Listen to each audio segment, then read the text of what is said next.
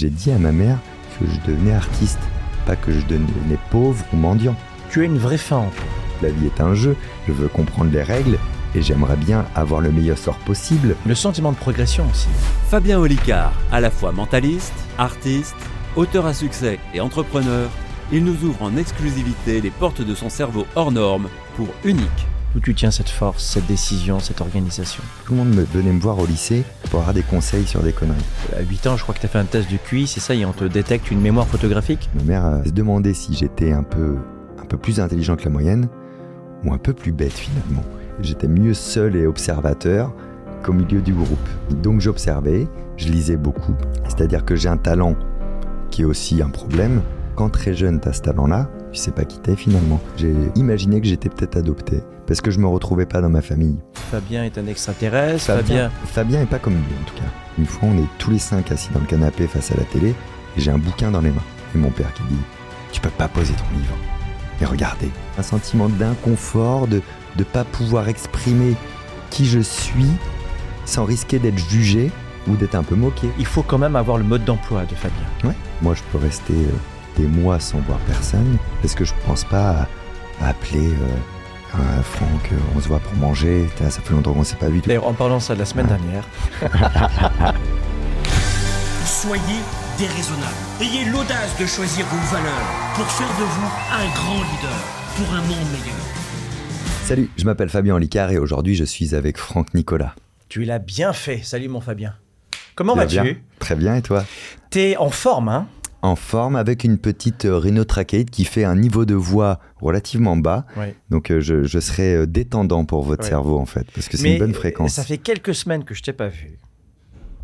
Et t'as pris de la masse musculaire? Un petit peu, j'ai repris le sport. J'ai repris le sport. Le sport avait quitté ma maison en période de confinement, tu te souviens, il y a quelques années.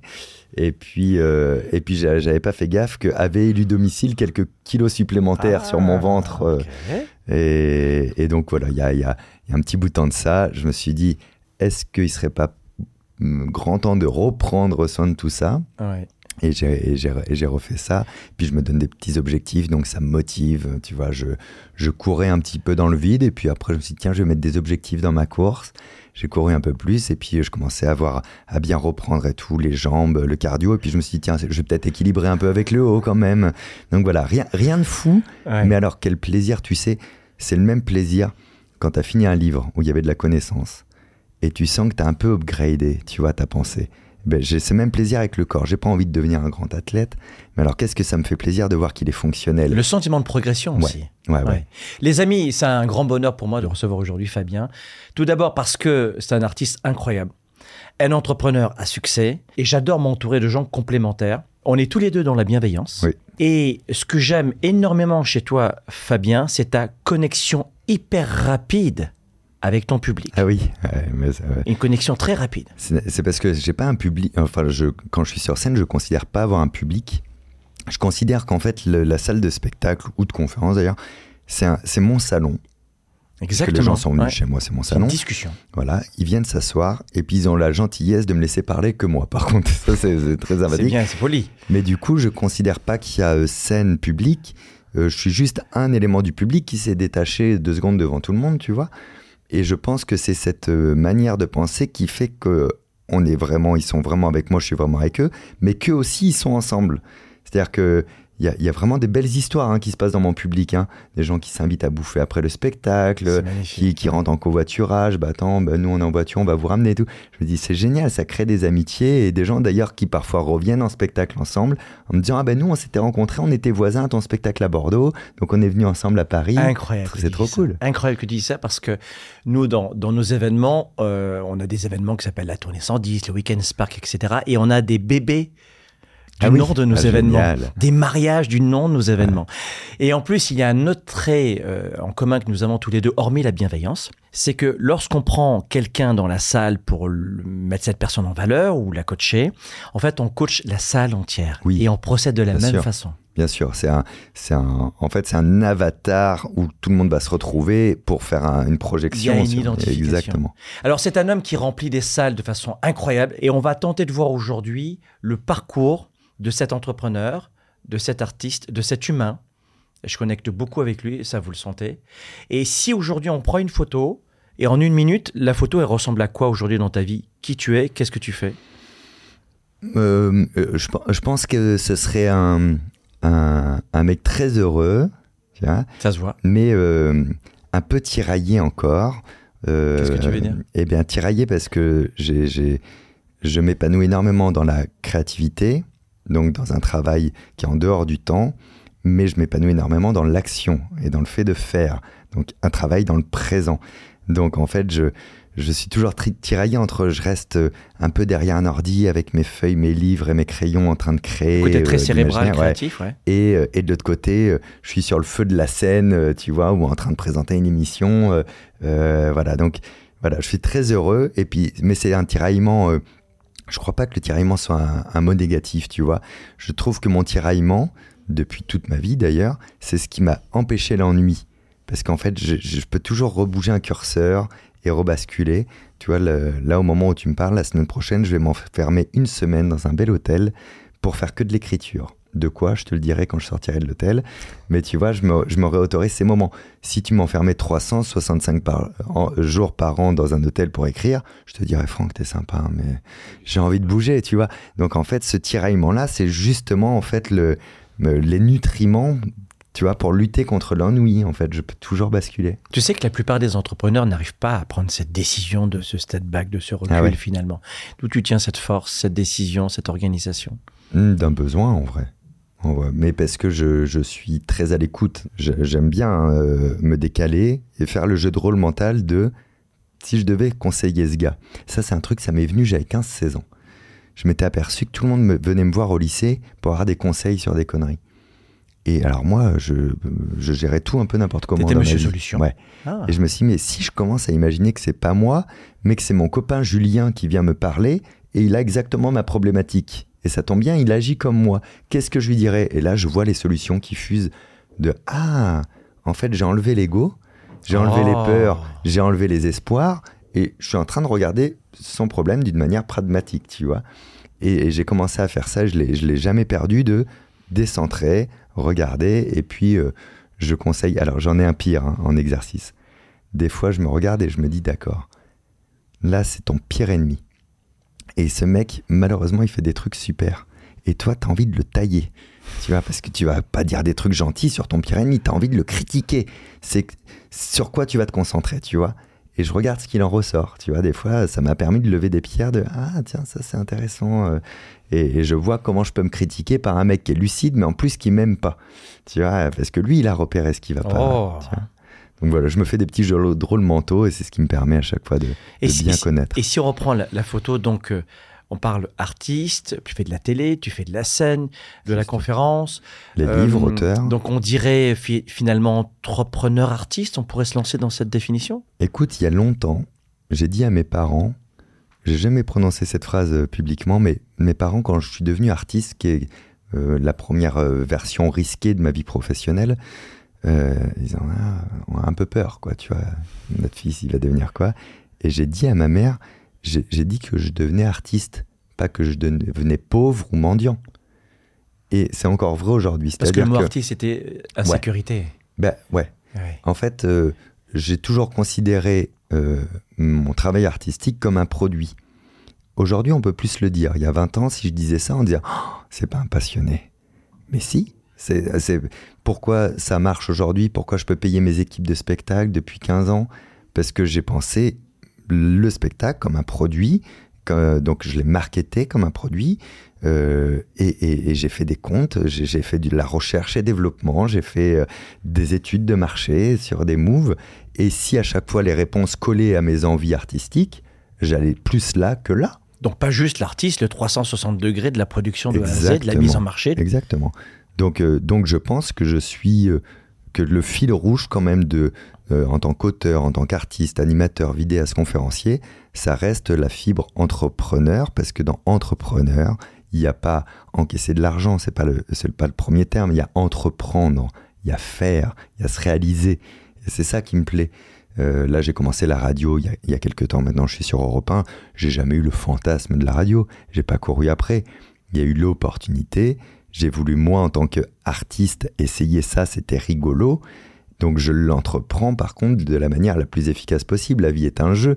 Je, veux comprendre les règles et j'aimerais bien avoir le meilleur score possible. Donc là, sur Europe 1, tu te dis quoi? Tu prépares le produit quand, tu l'amènes? Ouais. Et puis, euh, et puis, du coup, pour l'instant, ça m'amuse beaucoup parce que c'est la nouveauté. donc, elle me nourrit. Ce que j'apprends à la radio, ben, je me rends compte qu'en apprenant des choses à la radio, je suis en train de comprendre un truc sur scène aussi. Euh, Par exemple J'étais pas obligé d'être dans l'entertainment en permanence pour être divertissant. Ça, c'est grâce à la radio que je viens de le comprendre. Alors du coup, je laissais un peu sur scène, je m'autorise des moments où il y a un petit peu moins de réaction publique. Des moments qui me faisaient un peu peur, ça. Tu vois, avant, si, si j'étais pas payé en réaction publique en permanence, je me disais, oh, je les ennuie, tu vois. Eh bien, comme en radio, j'entends jamais le public, on n'entend que le rythme de l'émission, je viens de comprendre que Allez, c'est bon Fabien, tu peux t'autoriser parfois à expliquer un truc plus en profondeur. Ça peut être intéressant sans générer un waouh, ah, tu vois. Euh, donc en plus tout nourrit. Puis peut-être qu'on se reverra dans un an et puis que tu me diras alors la radio et que je te dirai, eh ben écoute, j'ai appris ce que j'avais à apprendre. J'ai fait le tour. Moi, ça, j'avais pas envie en tout cas d'aller plus loin, donc j'ai arrêté. Et puis peut-être que je te dirai, oh, j'ai adoré ça et et là, je suis en train de monter trois émissions. Et il n'y a pas un des trucs que tu as qualifié là, les livres, le spectacle, les vidéos, etc., qui a été prévu. Ça a toujours été l'opportunité d'essayer. Et puis, euh, le, les spectacles vivants, je devais le faire pour trois mois. Ça fait 15 ans. C'est formidable. Et les salles sont pleines. Et j'ai beaucoup de chance, les salles sont pleines, le public est, est présent, il y a une vraie confiance. Tu sais, j'ai l'impression que mes spectacles, c'est un avion et que l'importance le, de l'air, c'est le public qui me dit allez, vas-y, on, va t'aider à, le faire décoller celui-là aussi, quoi. C'est euh, j'aime pas trop les artistes qui disent moi c'est grâce au public, sans le public je suis rien. Moi je crois que sans le public je suis toujours qui je suis et je suis toujours aussi capable. Euh, par contre, la confiance du public me permet d'oser des choses. Et, ça, je leur suis reconnaissant de cette confiance. Parce que sans cette confiance, je pourrais parfois pas oser aussi gros. Tu vois ce que je veux dire? Et, je sais que j'ai la responsabilité de la confiance, c'est-à-dire je peux oser gros grâce à leur confiance, mais si je fais un truc n'importe comment, je sais que ben, je pourrais plus jamais oser gros parce que la confiance, elle sera rompue. Donc euh, je suis reconnaissant de ça et j'ai conscience de cette valeur-là, par contre. Il y a une véritable prise de recul et à la fois ce que j'entends, c'est tu donnes le maximum, oui. mais à la fois le résultat leur appartient. Oui. C'est ça que j'entends aussi. Ouais, ouais. Il y a, une chanson euh, d'un gars qui s'appelle Mike Dunca, qui s'appelle Tout ce qu'on a. Et donc le refrain, c'est on donne tout ce qu'on a à chaque fois. Et, ce petit refrain, c'est une phrase de rien, mais elle me marque, tu vois. Donne tout ce que tu as à chaque fois. Et il y a vraiment ces deux trucs. Je donne tout ce que j'ai au mieux à chaque fois. Et après, si ça ne correspond pas aux attentes, si c'est pas, si, si ça résonne pas avec la cible, avec le public, j'en serais euh, bien désolé pour eux mais je serais sûr d'avoir fait de mon mieux et quelque chose qui me ressemble, tu vois. Qui était Fabien à l'âge de 10 ans? À l'école primaire, j'étais quelqu'un de sage. À la maison aussi, un peu de problème. Euh, je n'ai aucun problème social avec les enfants, l'entourage, mais je suis seul. Ah, donc c'est le gamin qui s'est mis dans un coin de la cour de récréation plutôt que le gamin qui joue au foot. Exactement. Mais la version où, euh, c'est important de le dire, j'ai pas été harcelé, je, je suis sincèrement certain que tout le monde m'aimait bien, mais j'étais, j'étais mieux seul et observateur qu'au milieu du groupe, tu vois. Euh, j'avais souvent un meilleur copain, indifférent par année, un seul, tiens, le copain de classe. Et ce copain de classe, j'éprouvais jamais le besoin de le voir en dehors de la classe, par contre, tu vois. Euh, donc j'observais, je lisais beaucoup parce que j'ai commencé à, dévorer les livres assez tôt. À partir de quel âge? Euh, bah, En fait, je savais pas lire que j'empruntais des livres à la bibliothèque pour imiter mon frère et ma sœur qui sont plus âgés que moi. Donc j'ai toujours une relation au livre euh, assez forte. Et puis, euh, et puis voilà, les jeux de groupe, par exemple, m'intéressaient pas. Faire un foot avec les copains. Par contre, euh, compter les points et les regarder jouer pour comprendre, ça j'adorais. Je me dis, ah tiens, c'est marrant. parce que lui, lui il s'énerve vite à chaque fois. Et puis là, aujourd'hui, il s'énerve pas. Analytique, analytique déjà. C'est marrant, il s'énerve pas parce qu'il y a Géraldine, donc il, est peut-être amoureux d'elle et qu'il veut pas s'énerver devant elle, tu vois. J'ai essayé de comprendre, quoi, tu vois. Deux ans avant, euh, à 8 ans, je crois que tu as fait un test de QI, c'est ça Et on te détecte une mémoire photographique Ouais, et idétique. Euh, donc, ce qui, ce qui veut dire que si je veux retenir quelque chose visuellement, j'aurai beaucoup plus d'aisance que la moyenne Par contre, j'ai la même courbe d'oubli. C'est-à-dire, c'est pas, c'est pas une hypermnésie. Si je révise pas, j'oublierai ce que j'ai. Mais si je veux retenir en détail quelque chose visuellement, je le fais. Puis c'était intéressant parce que ma mère, elle m'a emmené là-bas par opportunité. Je viens d'une famille, on n'a pas trop de moyens. Euh, et une copine à elle a un ami psychiatre qui fait passer ses tests. Elle dit bah, si tu veux, Fabien, tu peux le faire, il te fera pas payer. Puis ma mère, euh, à cette époque-là, elle se demandait si j'étais un peu, un peu plus intelligent que la moyenne ou un peu plus bête finalement. Parce que j'envoyais des signaux très différents. Quand j'adorais quelque chose, j'avais 20 sur 20. Quand j'aimais pas trop quelque chose, j'avais, j'avais moins que zéro. Tu vois Donc, euh, Et puis en même temps, il passe bien avec tout le monde mais en même temps, il n'a pas d'amis finalement, euh, il voit jamais personne. Donc elle avait ce type de recul, ta mère finalement. donc elle se, elle se disait, euh, tu vois, euh, mais en même temps, il révise pas, mais en même temps, le matin, il, il, lit ses sons et puis il, les retient. Enfin, donc elle fait ce test, donc elle est rassurée, tout va très bien. Et puis dans ce test, on découvre cette mémoire-là. Et moi, j'avais lu une phrase d'Einstein déjà à cette époque qui m'avait marqué, qui, qui, disait Un don non travaillé s'appelle une mauvaise manie. Je dis, bon alors, c'est quoi mon truc? C'est une mauvaise manie. C'est et je suis allé à la bibliothèque, toujours dans mon petit village, et dit il euh, y a quoi comme livre sur la mémoire? Et on m'a donné des livres de mnémotechnie, des livres euh, aussi de grands, hein, où je pipais rien euh, sur le fonctionnement du cerveau et tout. Mais je voulais savoir ce que je pouvais faire. C'est vachement bien, on te dit moi je vais te dire, Franck, c'est super, t'as as un troisième bras dans le dos. Toi, tu vas me dire, d'accord, c'est exceptionnel apparemment, et j'en fais quoi? Moi, je vais te dire, ben, je sais pas tu, dois trouver quoi en faire en fait. et donc je me disais, je vais, je vais m'en servir pourquoi? Et donc je voulais comprendre à quoi pouvait me servir cette mémoire, jusqu'où je pouvais aller. Euh, mon ADN, c'est la curiosité. J'aime mm. résoudre les casse-têtes hein, d'une manière euh, métaphorique et d'une manière réelle. Depuis très tôt, tu t'en es aperçu de ça? Ouais, J'aime bien savoir comment fonctionnent les choses, tu vois, de pas, pas pour que les manipuler, mais pour comprendre l'intérieur de tout ça. Donc le, la, la, mémoire faisait partie. Du coup, t'as une bonne mémoire. Ça veut dire quoi? Ça veut dire quoi pour les autres? Ça veut dire que les autres en ont une mauvaise? C'est quoi une mémoire normale? Et qu'est-ce que je peux en faire de la mienne? Tu vois, enfin tout quoi. Et c'est comme ça peu à peu que tu, finalement, en découvrant la vie, toi et les autres, tu as, découvert une passion peu à peu finalement? Ouais, en fait j'ai découvert mille passions euh, et, j'ai mis une étiquette dessus le jour où je suis monté sur scène en spectacle où il fallait mettre un mot qui résume l'ensemble de ce qui m'avait intéressé dans ma vie. Et j'ai choisi l'étiquette mentaliste qui était la, la plus générique. Mais euh, là, on parle, on parle de ta mère et ton père. C'est quoi le rapport? Mon père, c'était un, c'était parce qu'il est à la retraite, hein, il est encore avec nous. Euh, c'était un artisan, peintre en bâtiment. Donc lui, c'est un, il a, pas une enfance très simple, hein, plutôt rude même. Euh, à 14 ans, on l'a mis chez un patron et on lui a dit maintenant, tu es apprenti peintre en bâtiment pour toujours. beaucoup de chance, ça lui a plu. Tu vois, c'était pas toujours le cas à l'époque. Donc il était artisan. Euh, on était donc une famille de cinq personnes, mes parents inclus. On s'entendait bien en famille, tout allait bien ou est-ce qu'il y avait des frictions euh? On, a une famille où on sait rire. On sait plus rire que dire les choses d'ailleurs.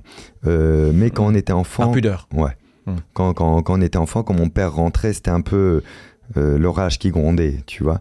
Il était. Qu'est-ce que tu veux il dire était flippant parce qu'il avait les traits froncés, il était vite en colère. En fait, aujourd'hui, à l'âge adulte, je comprends, il était très fatigué. Bon, moi, avec mon regard d'enfant, je voyais un homme euh, qui était jamais euh, très sympa, tu vois, qui rentrait à la maison.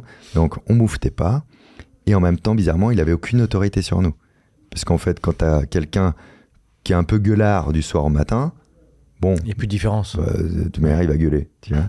Ma mère, qui nous a jamais mis une gifle, jamais euh, rouspété, rien, si elle disait tu fais ça maintenant, on faisait ça maintenant. Elle avait une autorité naturelle, tu vois ce que je veux dire? Donc, euh, mon père ne, ne, il y, avait pas on n'a pas des énormes souvenirs à part quand on était en vacances tu vois ou moi je me souviens de lui qui qui m'apprend à monter ma ligne de canne à pêche c'est des bons souvenirs mais dans le quotidien mon père sa mission de vie c'était de nous nourrir. Et il s'est beaucoup donné pour ça euh, au détriment sûrement de mmh. moments un peu plus intimes mmh. avec ses enfants. Tu as une vraie faim en toi. Je, trouve que tu as, vraiment faim. Faim de croquer la vie faim de des projets. Et ce qui fait de toi un homme de la vie, comme je le dis souvent, et un entrepreneur hors pair, dans ton secteur. Parce que tu n'as pas du tout l'intention, euh, peut-être que tu vas me dire la d'être un Elon Musk euh, et de vivre ce type de vie.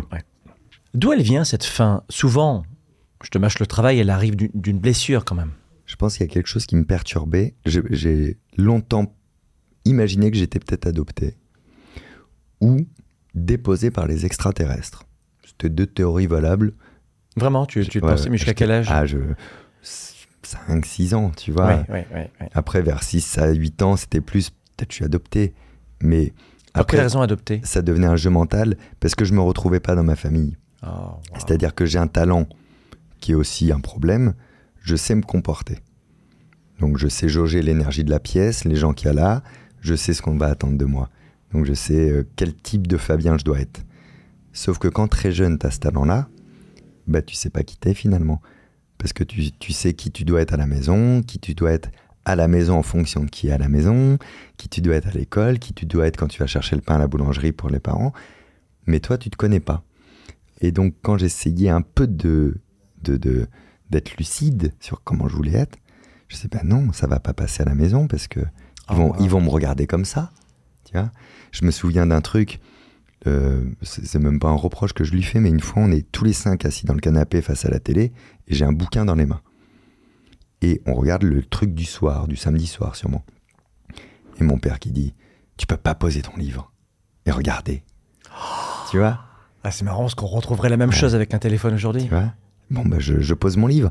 Et, et, je sais que lui, dans sa mécanique, c'est Oh, il peut pas partager le moment avec nous, tu vois Sauf que moi, je, il était super mon moment. J'étais avec ma famille, qui était absorbée dans un truc qui semblait leur plaire, et j'étais à côté avec le truc qui me plaisait, tu vois. Je voyais pas ce problème-là. Donc voilà, c'est pas une vraie blessure, mais c'est un sentiment d'inconfort, de ne pas pouvoir exprimer qui je suis sans risquer d'être jugé, tu vois, ou d'être un peu moqué aussi, parce que j'étais le plus jeune, tu vois. Euh, Ça a été le cas? Non, mais parce que j'ai fait en sorte que non. Tu étais dans ta bulle? Ouais. Oui, oui, parce que je pense que assez vite, on, a pu faire, ah là là, Fabien, euh, Fabien, il aimait écouter les comédies musicales, oh la honte, tu vois, euh, ou Fabien, il est, ah bah oui, il est intellectuel, il fait que de lire des livres, tu vois. Mon frère ou ma soeur pour me taquiner, pas méchamment, mais pour me taquiner, mais pas méchamment. Mais je pressentais que ce genre de taquinerie m'aurait profondément blessé. Mais du style, euh, Fabien est trop féminin, Fabien est un extraterrestre, Fabien... Fabien, est pas comme nous, en tout cas. Oh, tu vois Fabien est pas comme nous, c'est-à-dire que nous, on aime les bonnes grosses blagues, moi aussi, je les aime, donc pas de problème. On aime regarder les films d'action à la télé. Bon, moi aussi, j'aime regarder des films d'action. Et on aime la bonne bouffe. À la limite, là, j'exagère, mais bon, ben moi aussi, j'aime bien manger.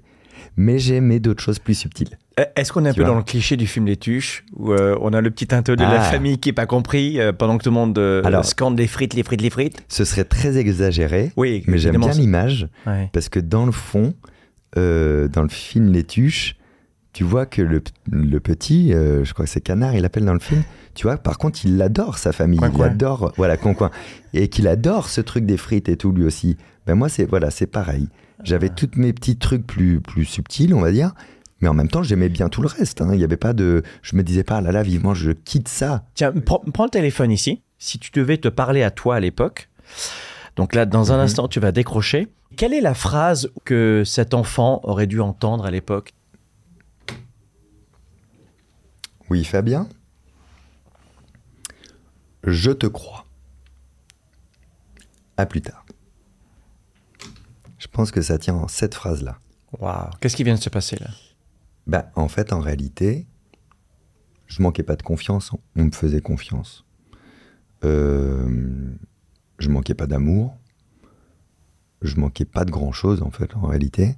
Mais quand un père rentre comme cela euh, dans sa bulle un peu énervée, est-ce qu'on manque pas un petit peu d'amour? Ou d'attention? Ce que peut-être tes frères et sœurs auraient ressenti? Mais pas tant que ça. Mon, frère et ma sœur te diraient plus ça, je pense. Euh, mais j'ai pas d'énormes besoins sociaux, si je suis très honnête, tu vois. C'est-à-dire que j'aime ça, mais j'en suis pas tant à la recherche. Donc, bon, bah, j'ai pas trop ce déficit, tu vois. C'est-à-dire que là, on est dans la catégorie, je suis euh, capable de me féliciter moi-même, de m'aimer moi-même, sans attendre que les autres le fassent. C'est ça. On est là-dedans.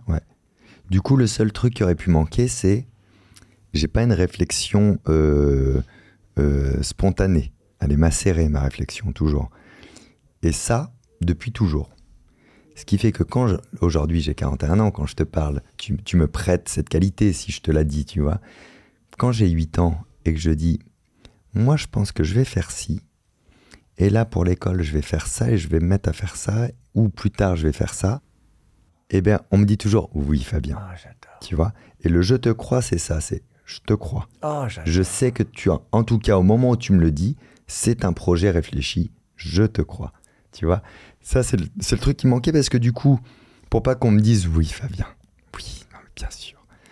Euh, bah, en fait, j'en parlais plus du coup. Tu vois, je parlais pas de certaines choses dont je voulais parler. De dire. Ah, je crois que j'ai compris ça. Oui, oui, Fabien. Non, j'aurais préféré que parfois on me dise, alors parfois c'est la famille, les amis, l'école, hein, qu'on me dise, oui, oui, je te crois. Tu vois Est-ce qu'il y a euh, une déficience émotive chez toi?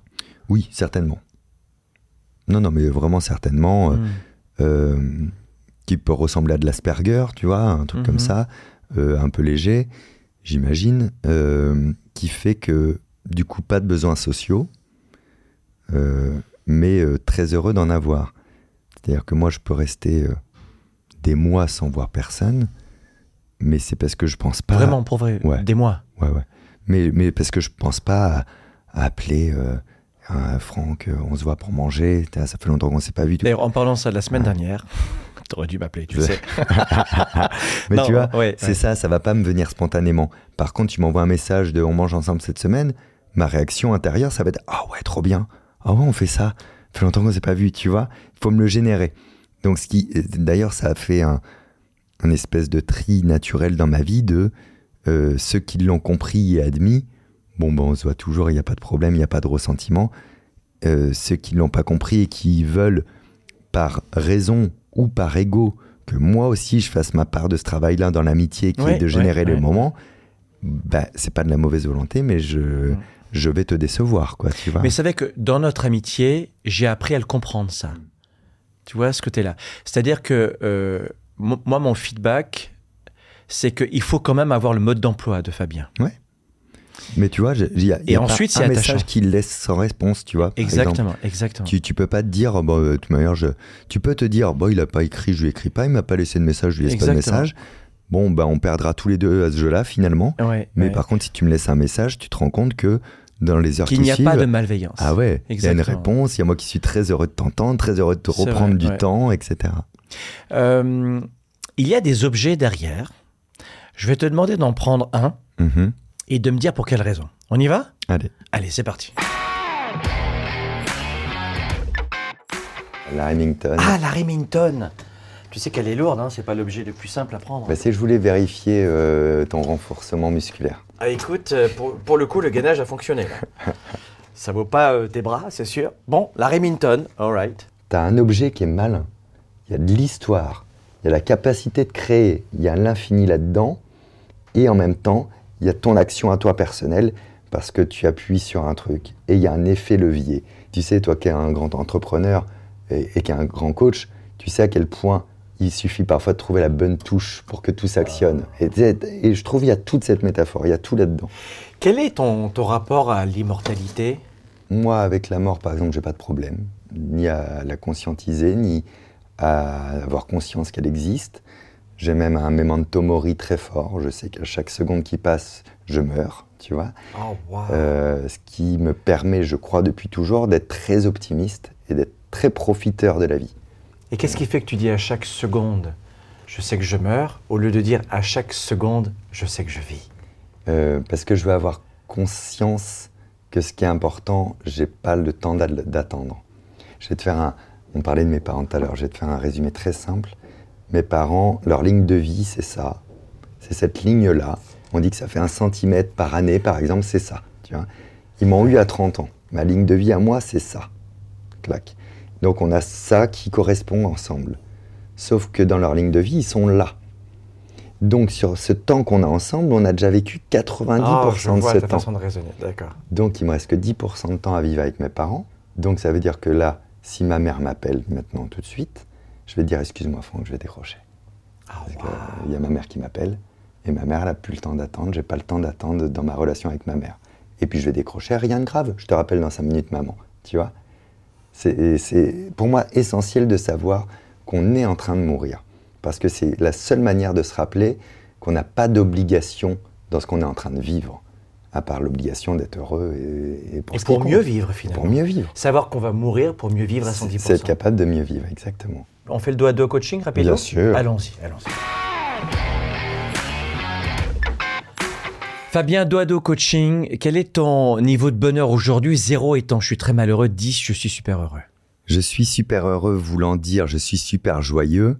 Je vais me mettre un petit peu en dessous à 8 euh, parce que je préfère juste le bonheur bien stable que l'explosion de joie. Donc un bon 8 sur 10. À quand on remonte ce 10 sur 10 À chaque moment de ma journée où il se passe quelque chose euh, d'intéressant et de stimulant.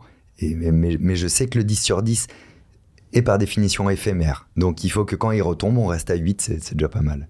Ton plus grand regret? De pas avoir été au rattrapage pour le bac. Intéressant. Je ne savais pas que tu reviendrais sur cet épisode-là. Ta plus grande réussite? Je pense que c'est de réussir à, être heureux quotidiennement depuis toujours sans dépendre des autres. Et professionnellement, c'est euh, c'est de savoir que mes livres sont lus à l'étranger par des personnes qui me connaissent ni d'Adam ni d'Ève. Alors ça, j'en reviens pas.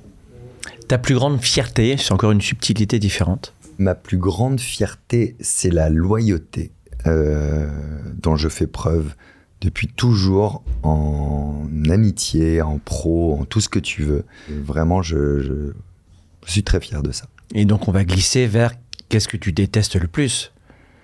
Ce que je déteste le plus, c'est les obligations sociales. Je déteste ça et je déteste encore plus les personnes qui aiment ça. Je te donne un exemple très concret. Euh, je comprends pas qu'à un mariage, on invite toutes les personnes que l'on doit inviter pour pas vexer quelqu'un d'autre, alors que c'est censé être le plus beau jour de ta vie, et donc à chaque fois que ton regard se pose sur un être humain, tu dois être extrêmement heureux de voir cette personne. Donc je déteste ça. Et du coup, je sais que bah, ne m'imposant jamais d'obligations sociales, je passe des fois pour un ours, mais ça me dérange pas.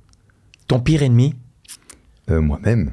Pour quelle raison et dans quelle situation? Oh alors pour mille raisons, parce que je suis procrastinateur en réalité, parce que j'ai ce profil addictif dont on parlait, donc euh, mine de rien, je trouve une manière de les contourner, mais ça reste une forme de petit combat quand même, euh, parce que j'ai de l'ego, on fait des métiers publics, donc il y a des choses qui me réjouissent d'expérimenter, et il y a des moments où je me réjouis d'être euh, célébré, et c'est à moi de faire attention à tout ça. Euh, mais aussi, j'ai le syndrome de l'imposteur, donc je remets énormément en cause à l'inverse tout ce que je fais en disant c'est nul. Donc il faut que je reste quand même assez lucide sur quand est-ce que c'est nul, quand est-ce que ça l'est pas. Donc mon, ouais, mon pire ennemi, c'est moi à chaque seconde. Euh, ça reste des combats personnels, la vie. La vie, c'est? La vie, c'est rigolo. C'est marrant. Les gens sont? Les gens sont trop impatients d'avoir la validation des autres. J'aime? J'aime avoir le temps. Ce qui m'empêche de dormir, c'est? Ah, c'est l'envie d'être demain. J'aime bien être demain. Le bonheur, c'est C'est pas si compliqué. C'est la soustraction des choses qui empêchent le bonheur. C'est pas chercher plus, c'est enlever ce qui l'empêche. Je suis Assis en train de parler avec Franck Nicolas. Si tu avais un message à donner à celles et ceux qui voudraient peut-être même faire ton métier, ou un autre métier, ou trouver cette voie de l'épanouissement, du bien-être dans leur vie personnelle professionnelle, qu'est-ce que tu pourrais leur dire en 30 secondes, une minute face à la caméra? Je, pense que le plus simple, en vrai, c'est euh, d'être euh, plutôt que de vouloir être et de dire ce que vous allez être. N'expliquez pas à quelqu'un que vous voulez devenir mentaliste, faites du mentalisme. Alors ce sera peut-être du mentalisme un peu faible ou un peu débutant, mais vous serez mentaliste parce que vous viendrez d'en faire. Et il va s'améliorer au fur et à mesure. Vous voulez entreprendre quelque chose, vous voulez euh, voyager à travers le monde, au lieu d'expliquer le projet, lancez-vous. Faites, euh, faites un petit voyage en Espagne, pas très loin de, la France, pas besoin de prendre un gros risque. Commencez à parler une autre langue et vous serez bilingue, en fait, à partir de ce moment-là.